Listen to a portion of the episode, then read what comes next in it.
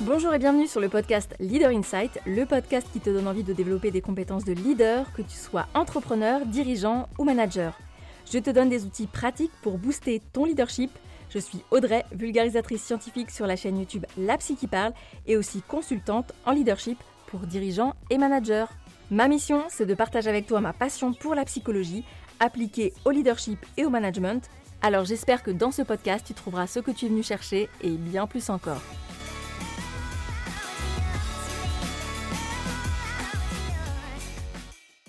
Bonjour et bienvenue dans ce nouvel épisode. Aujourd'hui, j'ai l'honneur d'accueillir Lucie Campagnolo. Lucie, c'est une femme très spéciale. C'est la CEO de Space Founders, l'accélérateur de start-up du spatial. Avant d'arriver là, Lucie a eu un parcours exceptionnel. D'abord ingénieure en optoélectronique, elle vous expliquera ce que c'est. Elle a fait le choix de s'orienter vers une carrière dans le spatial et elle a notamment travaillé auprès de Thomas Pesquet pour la mission Proxima de 2016 à 2017. Et ensuite, elle fait un choix assez étonnant. Elle décide de quitter le monde du salariat, donc le monde quand même assez prestigieux du spatial, pour rester quand même toujours dans la thématique et lancer son entreprise Apollo Consulting. Et donc, vous l'aurez compris, si aujourd'hui j'ai choisi d'échanger avec Lucie, c'est parce que j'ai d'une part beaucoup d'admiration pour son parcours, mais aussi parce qu'en fait, elle a évolué dans un monde majoritairement masculin, que ce soit durant la période de ses études ou bien encore aujourd'hui. Vous allez voir qu'il y a de sacrés défis à relever quand on est une femme dans le monde de la tech et aussi peut-être dans le monde du spatial. On va aborder plein de sujets passionnants, comment faire sa place en tant que femme, euh, femme qui a un poste de direction. Vous allez voir que Lucie a fait face aussi à certains préjugés a priori qu'elle a su relever. On va notamment se poser aussi des questions sur le euh, pourquoi il faut arrêter d'essayer de rentrer dans le moule, comment être une femme affirmée, déterminée et également sensible à la fois. Et on parlera aussi de l'importance d'avoir une mission et de la façon dont cette mission peut aussi emporter, je dirais, ou donner envie à votre équipe de vous suivre dans une aventure collective qui a du sens. Bref, vous allez voir, c'est un épisode passionnant. Je vous laisse maintenant découvrir ma discussion avec Lucie Campagnolo. Bonjour Lucie. Bonjour. Eh ben, écoute, merci d'avoir accepté mon invitation sur le podcast. Avec plaisir. Alors, je voulais euh, parler avec toi euh, aujourd'hui en particulier de leadership féminin parce que c'est une question euh, qui se pose quand même euh, beaucoup et j'ai l'impression qu'on n'en parle pas assez. Et je voulais revenir tout d'abord, si tu étais d'accord, de te présenter. Oui, donc euh, en quelques mots, moi j'ai un parcours assez technique puisque je suis ingénieure en électronique et j'ai fait un doctorat en optoélectronique, donc c'est la science des lasers, tout ce qui touche à la lumière. et donc je me destinais à une carrière de maître de conférence, chercheuse. Et euh, à l'issue de mes études, j'ai eu la chance de faire un, petit job, c'était un contrat court de neuf mois, dans une filiale de l'Agence spatiale française qui s'appelle MEDES, c'est l'Institut de médecine et de physiologie spatiale. Et mon travail, ça a été de faire l'interface entre des groupes euh, scientifiques européens et les astronautes pour étudier le corps humain dans l'espace. Et du coup, j'ai complètement changé de, carrière. J'ai décidé de me consacrer euh, à l'industrie spatiale. Et j'ai travaillé comme ingénieur opérationnel, donc ce sont les ingénieurs qui sont en salle de contrôle avec des casques euh, un peu comme à la NASA et qui font le support aux missions astronautes, qui expliquent euh, euh, il faut pour que la science soit bonne, il faut absolument que tu mettes ton capteur un peu plus haut sur la peau, etc., pour être sûr que les données soit utilisable par, par les scientifiques. Mm, mm. Donc on, peut dire que tu, on peut peut-être le préciser, ça, hein, que tu as travaillé accessoirement avec Thomas Pesquet. oui, on travaillait avec tous les astronautes qui sont sur la Station spatiale internationale, donc euh, les Américains, les Européens, les Russes, les Japonais. Mais pour la première mission de Thomas Pesquet, Proxima, en 2016-2017, on a mis en place, comme on était l'agence spatiale française, un programme de recherche qui mettait en valeur l'industrie et les laboratoires de recherche français. Et moi, je m'occupais de toutes les expériences en biologie, microbiologie, tout ce qui touchait aux microbes et aux bactéries. Euh, donc, on avait euh, une mission qui était euh, extrêmement riche pendant que Thomas Pesquet était sur la station spatiale internationale.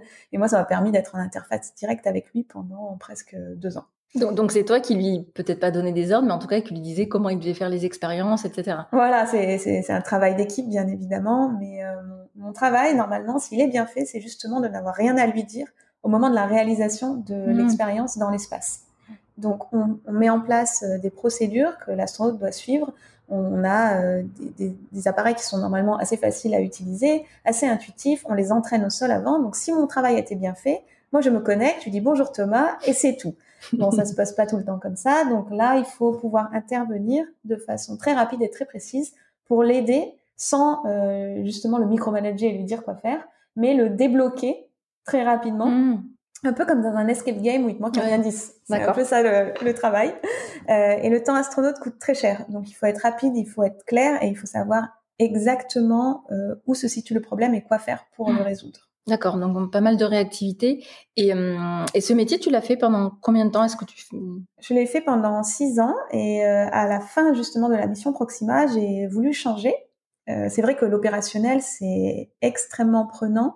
On travaille euh, sans compter les heures, ce qui est bien évidemment le, le concept hein, de, de, ces missions spatiales. On est dans un groupe euh, qui réalise un support à une aventure humaine. Euh, mais à, cette époque-là, j'avais envie de, de, changer et d'évoluer, donc j'ai rejoint une autre équipe de l'Agence spatiale française qui s'occupait euh, de, de rediriger des financements mhm. pour les entrepreneurs qui faisaient des nouvelles technologies en santé pour suivre l'évolution physique et psychologique des astronautes, et inversement des sociétés qui utilisaient des données spatiales pour utiliser pour la santé sur Terre, par exemple, des mhm. télécommunications par euh, satellite pour pouvoir faire de la télémédecine dans les endroits où il n'y a pas de réseau. Donc mon travail, c'était de diriger euh, de l'argent sur tous ces projets et essayer d'aider les entrepreneurs à, avancer pour la santé sur Terre et dans l'espace. Et j'ai fait ça pendant euh, trois ans et demi. D'accord. Et aujourd'hui, tu as changé encore de... Encore changé. enfin, dans le, dans le, même domaine, mais... Toujours dans le même domaine, mais le travail euh, que je faisais était un, travail de, bureau, beaucoup de de, enfin de, de réunions, euh, de d'administratifs. Et c'est vrai qu'après mes six ans aux opérations, où c'est un travail un peu de, de cow-boy, euh, à un moment l'adrénaline m'a un peu manqué. Donc j'ai décidé de monter ma société de conseil qui s'appelait Apollo Moment Consulting. Donc je parle au passé puisque j'ai encore changé après ça. Et je me suis dit que j'avais envie de travailler avec des entrepreneurs fous. Donc des gens qui ont des projets complètement fous dans l'espace, qui connaissent pas forcément euh, les contraintes de l'environnement spatial et qu'est-ce que ça veut dire de faire du matériel qui est certifié et, euh, et bon pour aller euh, être utilisé dans l'espace et que j'allais les aider et comme ça ça me permettait d'être au contact de, de, projets un peu créatifs. Mmh, mmh, mmh. Donc justement j'ai travaillé sur avec un partenaire qui voulait produire des steaks dans l'espace sans animaux donc à partir de cellules souches. Ça, typiquement, c'est un projet euh, un peu particulier. Ah, ça, c'est vraiment le futur. C'est vraiment le futur. Et euh, un de mes clients euh, m'a contacté et s'appelait donc Space Founders, qui est un accélérateur de start-up du spatial européen.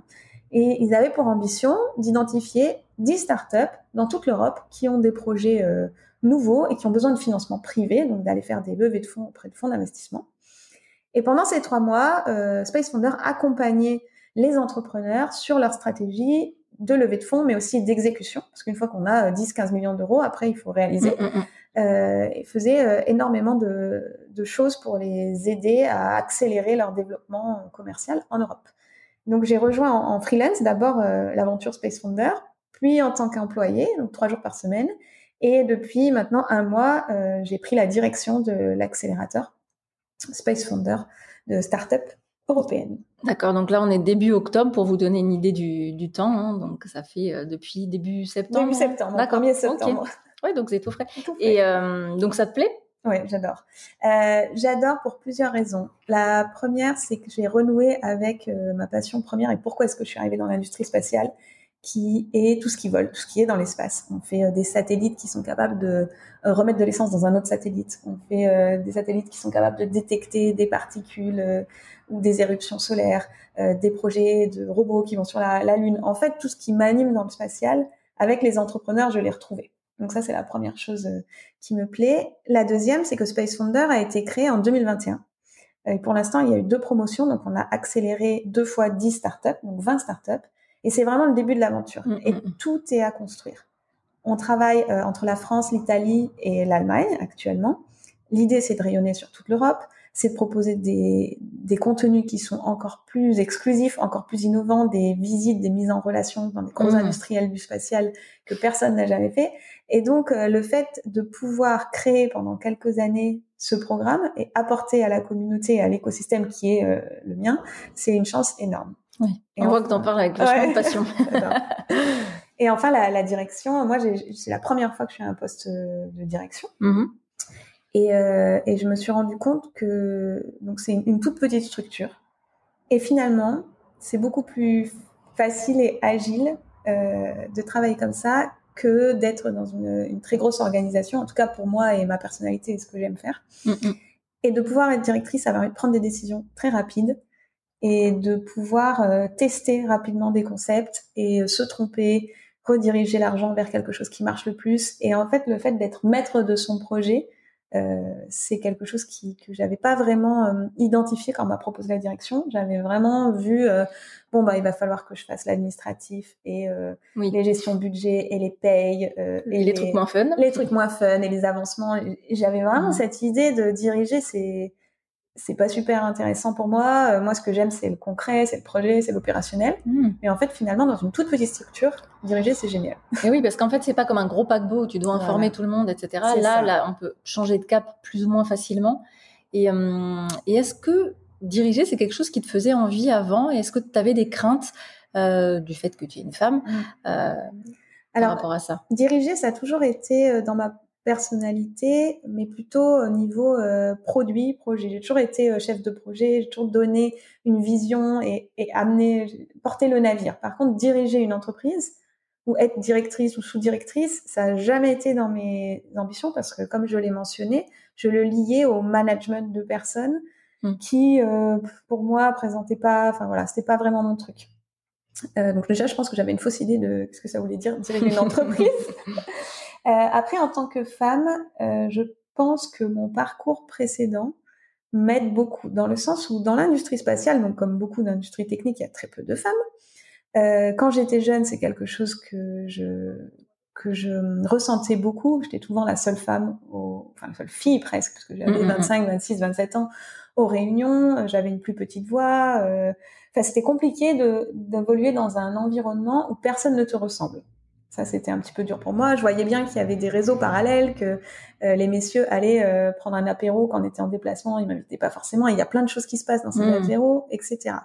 Mais avec euh, l'âge et l'expérience et le fait d'avoir fait ces missions techniques où j'ai entre guillemets gagné mes galons, mes galons scientifiques, je me sens extrêmement légitime. C'est-à-dire que quand je me présente, euh, en deux mots, sans rentrer dans les détails comme on l'a fait aujourd'hui, je dis directement, moi j'étais chef de projet sur la mission Pesquet, et dans notre industrie, ça fait, euh, ça fait quelque chose quand même. Voilà, ça hmm. fait quelque chose. Donc finalement, je me sens assez légitime, même s'il y a certaines situations où c'est compliqué, à ma place. Et la deuxième, c'est que j'ai découvert le réseau, le réseau des femmes du spatial. Ah. En fait, on se connaît toutes. Euh, et on en rigolait. Là, j'étais à une conférence euh, hier et avant-hier. Et on se ferait toute la bise parce qu'il y a tellement peu de femmes qu'on se connaît.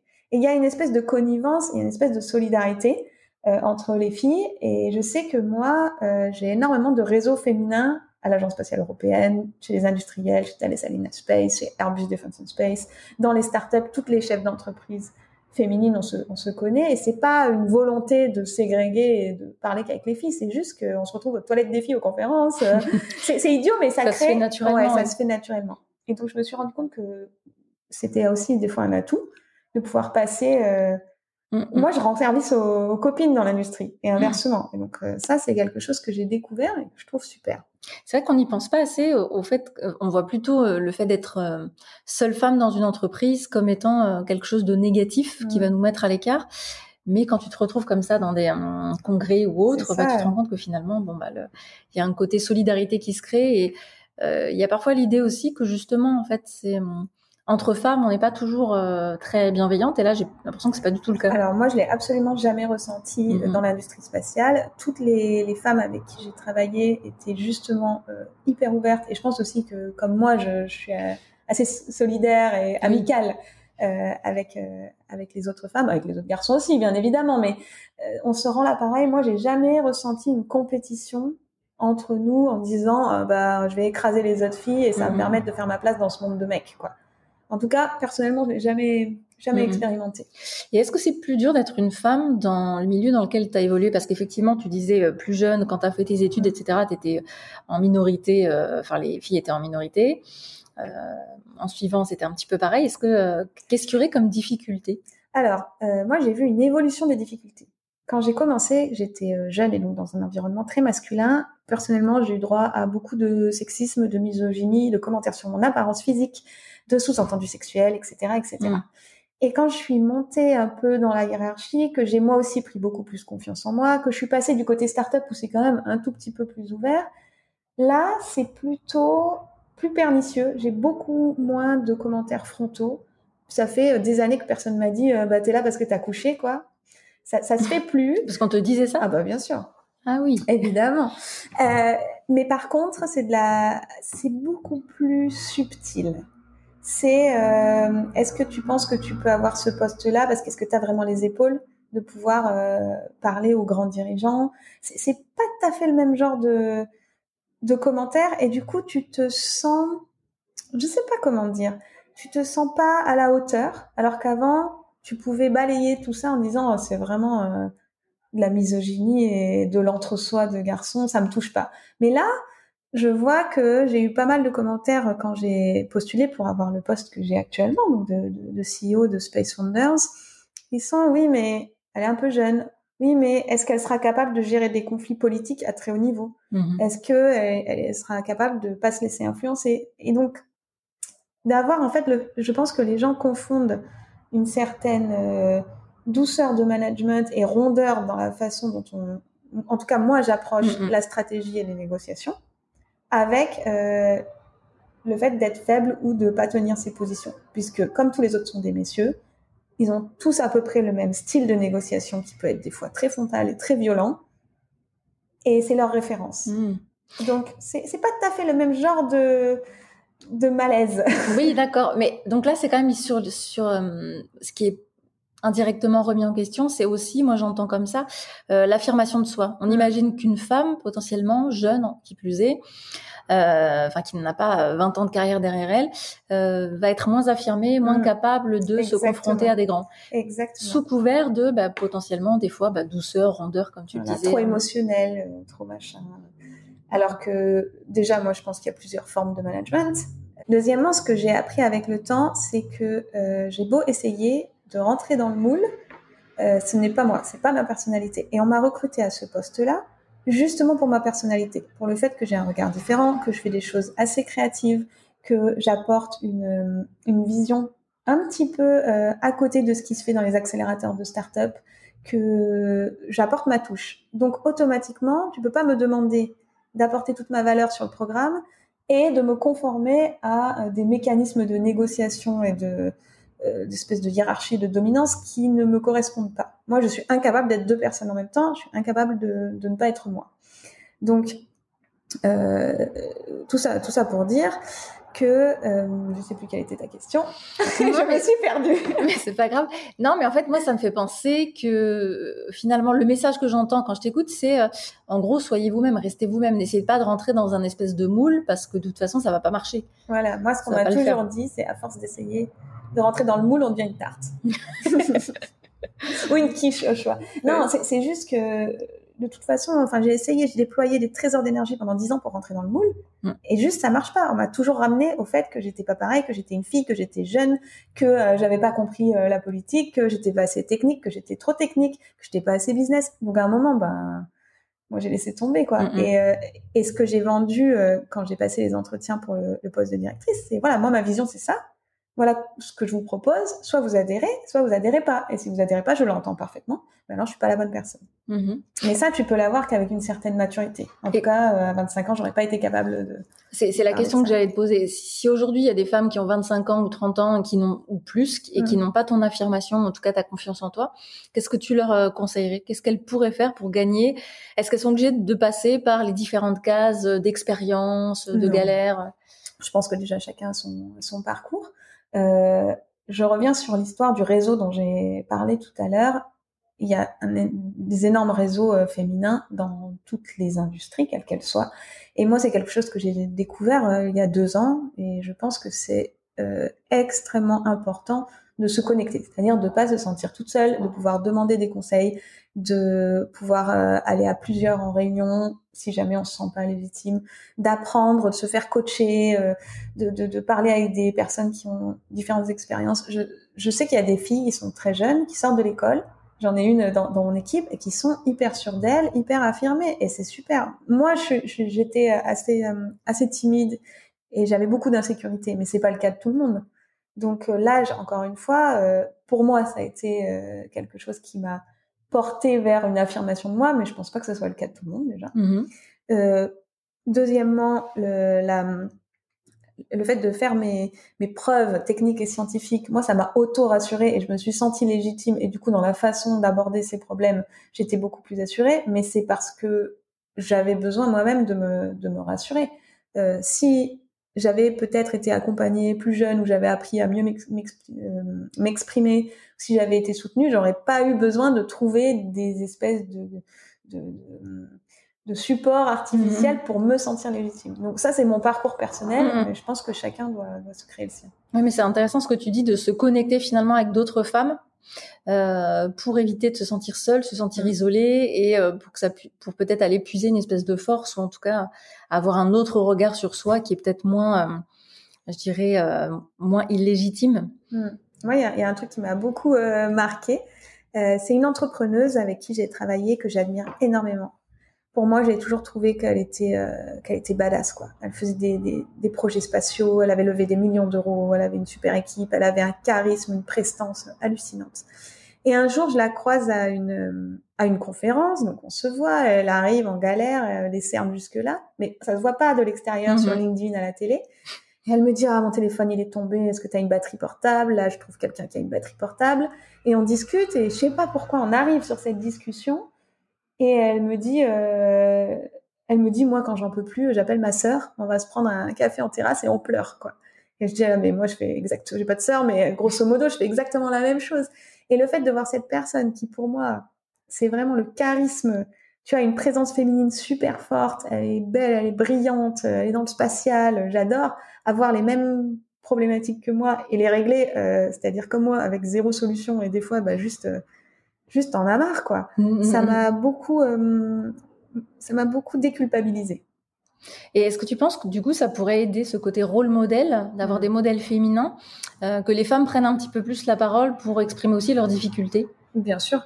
Je pense que quand, quand les femmes qui ont justement euh, réussi, alors réussi, ça, tout, tout, ce qu'on peut mettre derrière, mais on se comprend, parlent de, de, leur insécurité sans se faire plaindre sans faire du pathos ou sans dire à ah, moi je suis comme vous, mais avec des choses euh, qui sont qui sont vraies, qui sont vraiment authentiques, euh, ça peut que aider et se dire bah c'est possible, c'est pas la galère pour tout le monde.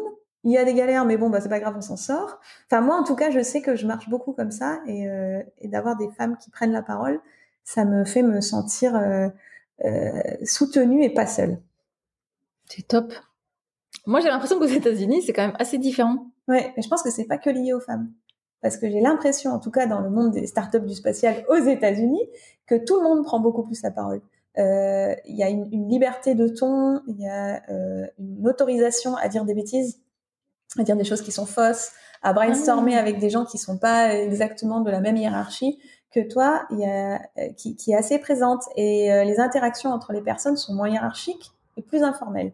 Et donc automatiquement, quand tu es dans un environnement où la parole est libre, ça se répercute aussi sur les femmes qui euh, sont dans un environnement favorable pour qu'elles puissent s'exprimer. Mm-hmm. Je pense aussi que c'est lié à, à, au système éducatif, qui euh, aucun jugement entre différents systèmes éducatifs, mais ma compréhension, c'est que du côté des États-Unis, on est très euh, poussé à prendre la parole quand on est jeune, à présenter des concepts originaux.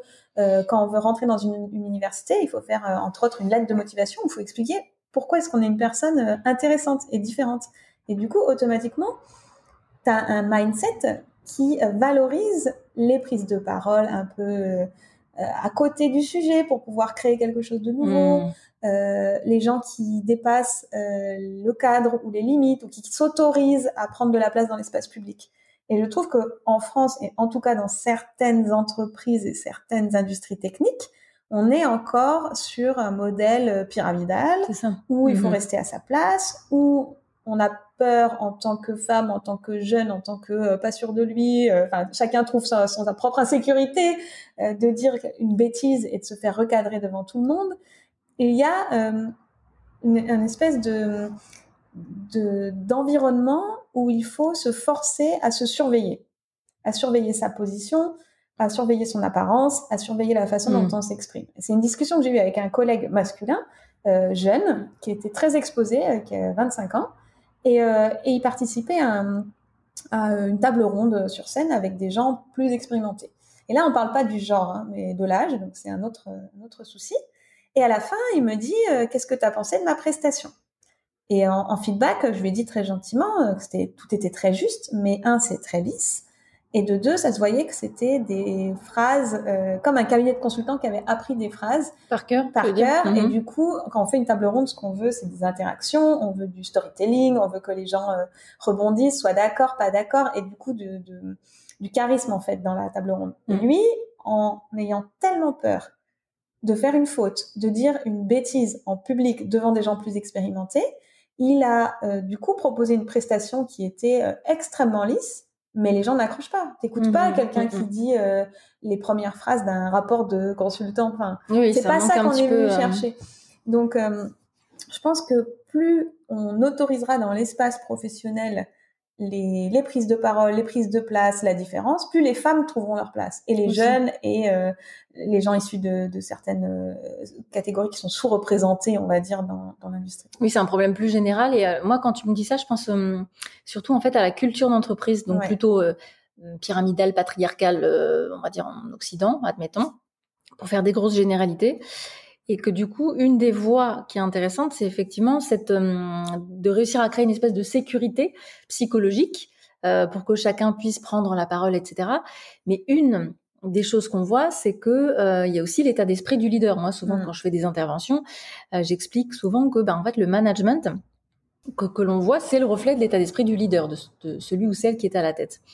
Donc si le ou la leader euh, ne s'autorise pas à faire des erreurs, à prendre des initiatives, à dire quand ça va pas ou quand il ou elle est stressé, effectivement, c'est quelque chose qui va euh, se répercuter au niveau euh, au niveau salarié, au niveau équipe, où on va pas oser prendre d'initiative parce que on va nous taper dessus. Ou... Bien sûr, on, vit en groupe et on fait automatiquement un mimétisme parce qu'on veut appartenir à un groupe de personnes semblables.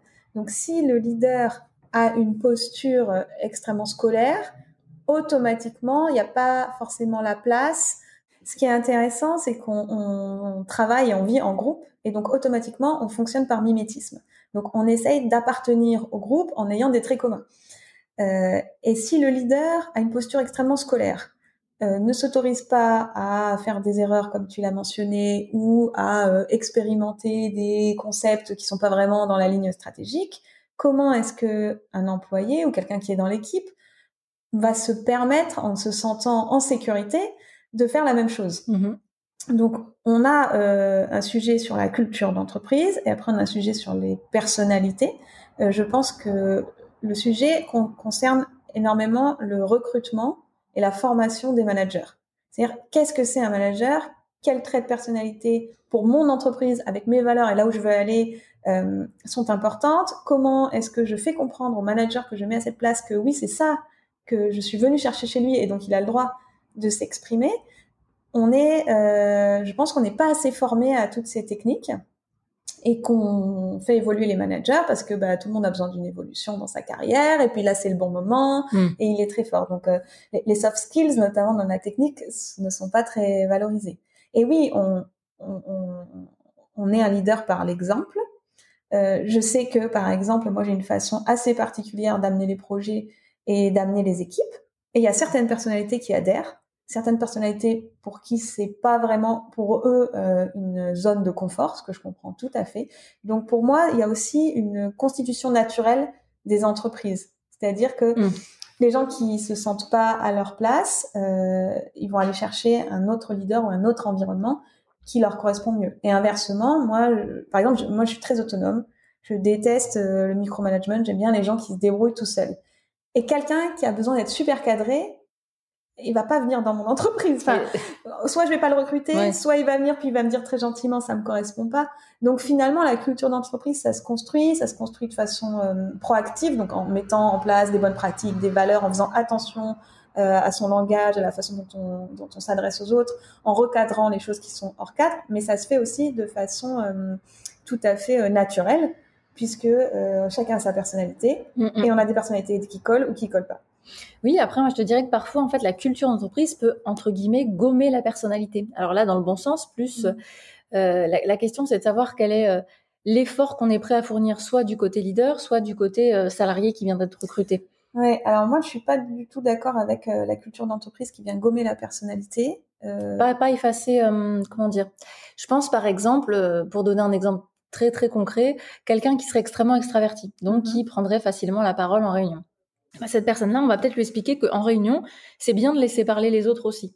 Oui. Donc c'est pas tant gommer, c'est plutôt euh, s'adapter, s'adapter aux autres. la personnalité. Mm. Euh, de toute façon, on est obligé d'avoir un cadre. Mm. Une entreprise, ah c'est un cadre. Dans un, même si c'est un cadre large, euh, on est obligé pour vivre en société et pour avancer un projet de suivre mm, des règles communes.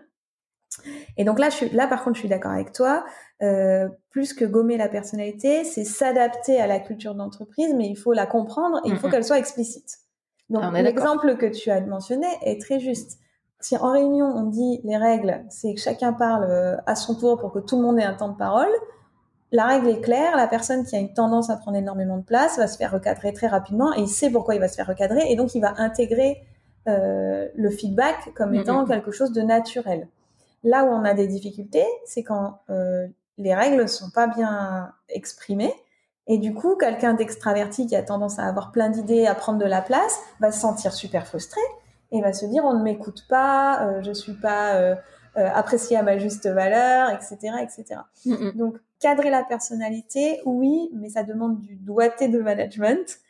Ah et il y a certaines personnalités qui sont quand même, il faut le dire, plus complexes à manager que d'autres. Après, la question, voilà, c'est quel effort je suis prêt à mettre? Mhm. Je te dis, voilà, autant du côté leader que du côté euh, salarié pour bah, peut-être laisser de la place aux autres, si on reprend cet exemple-là. Mais euh, c'est vrai que souvent, les, les, les problèmes de conflit, c'est réellement, enfin, je pense à 90% une question de personnalité. Bien sûr. Et euh, là, j'aimerais faire un parallèle avec le sens qu'on met à son travail. Mm.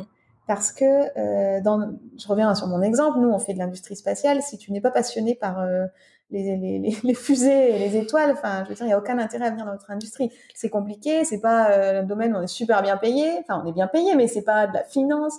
Donc, je pense que et les leaders et les employés sont prêts à faire un gros effort pour aller vers un travail qui fait du sens de façon commune. Exemple, on veut lancer une fusée sur la Lune. Les gens qui travaillent là sont des grosses organisations internationales et on a très peu de problèmes. On en a, hein, mais on a très peu de problèmes de management parce qu'en fait, le, bien commun, le sens commun, la vision commune euh, est plus importante que les propres individualités. Et du coup, les gens font un effort euh, supplémentaire pour être bien dans la culture d'entreprise. On peut faire un parallèle avec l'armée, par exemple, qui a des valeurs très fortes. Si on fait un travail dans lequel, et on a le droit, euh, c'est pas euh, un sens euh, euh, énorme parce que bah, c'est un travail et qu'à côté, on a d'autres choses à faire, en effet, ça peut être un petit peu plus compliqué de faire l'effort et du côté du leader et du côté de, de l'employé de, de, se conformer à quelque chose que nous on, on, estime pas dans nos valeurs, pas juste, pas en ligne avec ce qu'on aimerait faire au travail. Oui, c'est intéressant. C'est bien de le repréciser, ça que le sens au travail, la mission, en l'occurrence, quand elle est explicitée, qu'elle est forte, euh, c'est aussi ce qui permet de, j'ai envie de dire, de créer davantage de cohésion. Mm. Et des fois, c'est peut-être un petit peu oublié, tu vois, par des entreprises. Euh, alors, je pense que c'est un petit peu plus démocratisé, on va dire, dans les startups, Hein, cette notion de mission, de sens, etc. Mais la mission, c'est pas juste un joli euh, slogan, c'est aussi voilà dans la vie de tous les jours, comment tu donnes du feedback à tes collaborateurs, comment ils peuvent sentir que bah, ils contribuent à quelque chose potentiellement de plus grand qu'eux, ou en tout cas qui participe à, améliorer le monde. C'est un peu dans la vie de, tous les jours, je trouve. Il y a, il y a quelque chose que qu'il faut pas oublier. Euh, ce sont les comment dire les. Je pense qu'un leader doit aussi euh, faire sa part sur le sujet de expliciter et rendre visible la mission. Je sais que nous, quand on était aux vols habités, alors les astronautes c'est facile, hein, mais euh, on avait un collaborateur toutes les semaines qui faisait une petite newsletter, mais vraiment minuscule, avec les, toutes les infos astronautes de la semaine et tout le monde contribuait. Euh, on était souvent invité à euh, des conférences sur le spatial ou l'avant-première du film Seul sur Mars. Mais quand je dis on, c'est pas que les ingénieurs. C'est les fonctions support, c'est les secrétaires, mmh. c'est euh, les filles des achats, euh, la personne qui s'occupait de la comptabilité, etc., etc. quand, par exemple, on a travaillé pendant deux ans sur une grosse expérience et que on a le droit d'aller en mission pour voir le lancement de la fusée, ça leur coûte, ok, ça leur coûte 1000 euros de payer le billet d'avion et, euh, et l'hôtel, mais ils savent que pendant les cinq années d'après, on va travailler comme des fous parce qu'en fait, le fait d'avoir vécu l'allumage des boosters d'une fusée rien que j'en parle et c'était il y a dix ans, hein, mm. euh, et d'avoir vu son expérience aller dans l'espace, ça, en termes de retour sur investissement, de non-augmentation parce que voilà, il y a pas tout, de travailler des heures sup parce qu'il faut faire la même chose, mm. c'est énorme. Donc il y a plein de, en anglais on dit des perks, il y a plein de petites choses euh, de petits avantages en, nature et c'est pas forcément aller voir une fusée mhm. mais euh, abonner euh, l'entreprise à un magazine qui plaît à tout le monde parce que c'est en lien avec la mission faire cette petite newsletter organiser des after work on dit que c'est la startup nation le baby foot mais c'est parce que le baby foot c'est pas lié à la mission. Mais oui voilà voilà. moi je pense que alors peut-être tu peux traduire ce que ça veut dire Startup Nation. La Startup Nation, c'est une caricature euh, du monde des startups. Euh, en tout cas, quand j'utilise moi personnellement le terme Startup Nation, c'est une espèce de mouvance d'entrepreneurs souvent masculins et souvent très jeunes qui décident de lancer des startups généralement dans le digital pour faire des applis ou pour faire je ne sais quoi et qui considèrent que euh, ils sont cool, qui vont attirer des super bons profils en les payant rien du tout, euh, en leur demandant d'être corvéables à merci et en mettant des baby et en mettant des baby foot parce qu'on est cool. Et donc c'est vraiment un, terme caricatural pour euh, décrire une petite partie des startups. Alors moi personnellement, j'ai jamais rencontré des comme ça. J'ai plutôt vu des entrepreneurs qui travaillaient comme des fous. Et donc euh, moi ce que je dis c'est pas il faut faire des cadeaux à tous tes collaborateurs. C'est il y a des choses en lien avec la cohésion d'équipe et la vision commune qui te coûtent pas cher et mm, qui mm, te mm. permettent de de, gérer, euh, voilà, de renforcer euh, euh, l'attrait des, du métier et des activités pour les collaborateurs. Et du coup, l'engagement, l'implication des collaborateurs, c'est ça mettre du sens. C'est ça hein. mettre du sens et je veux dire, les collaborateurs trouveront toujours un meilleur poste. Moi, personnellement, des offres d'emploi, j'en ai plein. Euh, parce que ben, des, pour être ingénieur en ce moment, il y a, y a, pas mal de boulot, quoi. Sauf que, est-ce que est-ce que je suis prête à quitter mon environnement où euh, je fais des trucs cool, où c'est intéressant, où les gens sont stimulants? Bah non. Oui, donc là on est vraiment sur la question du sens qui est, qui est très très forte. pour, moi, elle est, euh, pour moi, elle est, prépondérante. Ce qui n'est pas le cas de tout le monde, hein, mais euh, mais quand même, voilà, ça, ça reste. Voilà. Oui, oui, puis d'un point de vue, je te dirais, des études scientifiques, c'est ce qu'on voit. On voit que mm. c'est le sens qui motive, qui fait que tu vas performer ou pas.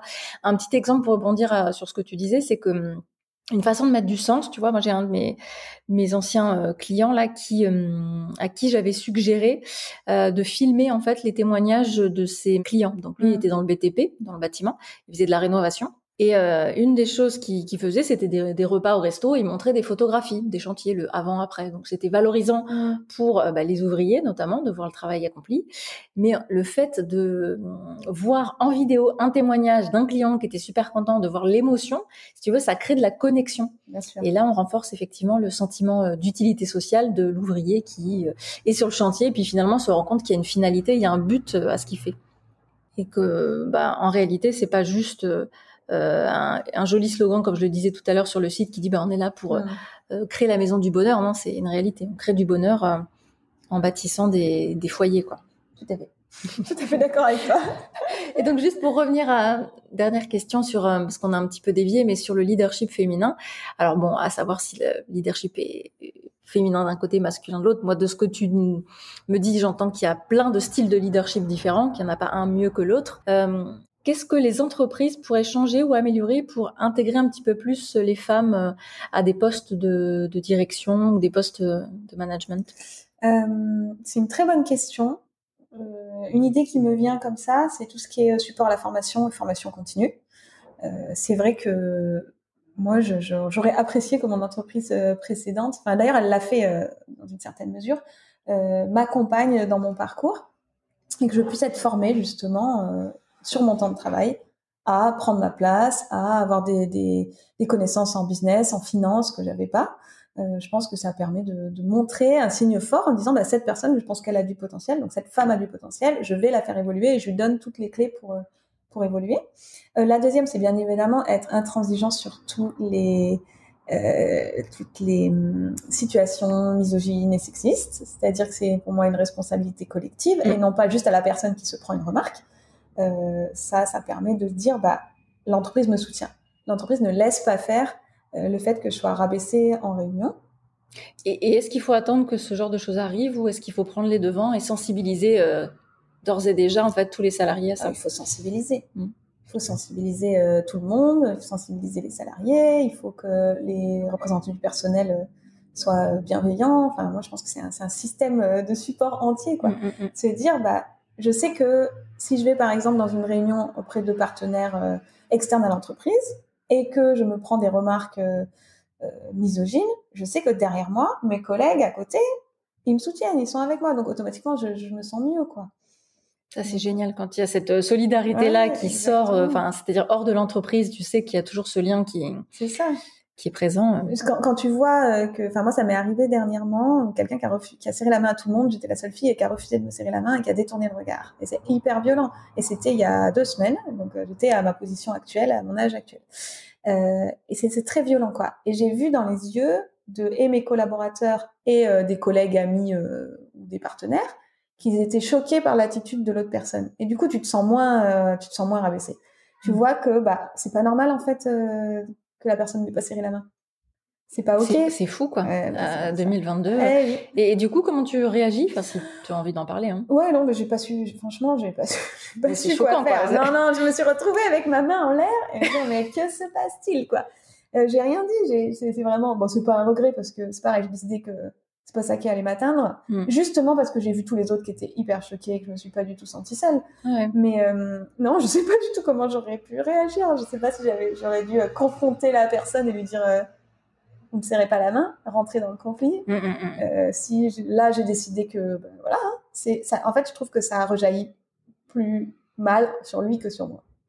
Oui, c'est ça. Tu as décidé de pas en faire une, une affaire personnelle et que c'était sa problématique. C'est son problème et je ne l'accepte. Enfin, je, ça me concerne absolument pas. Oui, c'est super ça quand on arrive à se détacher. Bah, écoutez, ça c'est sa manière de voir les choses. Moi, je valide pas. Mais le fait d'avoir tous les hommes autour de moi qui étaient hyper choqués, mm. ça m'a aidé à me dire en fait c'est lui qui a un problème quoi. Ouais.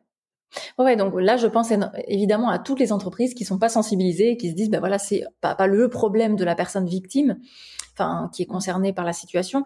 Euh, J'aime bien l'idée que tu soulèves que finalement c'est une problématique collective et pas juste non plus la problématique du euh, du dirigeant. Mm.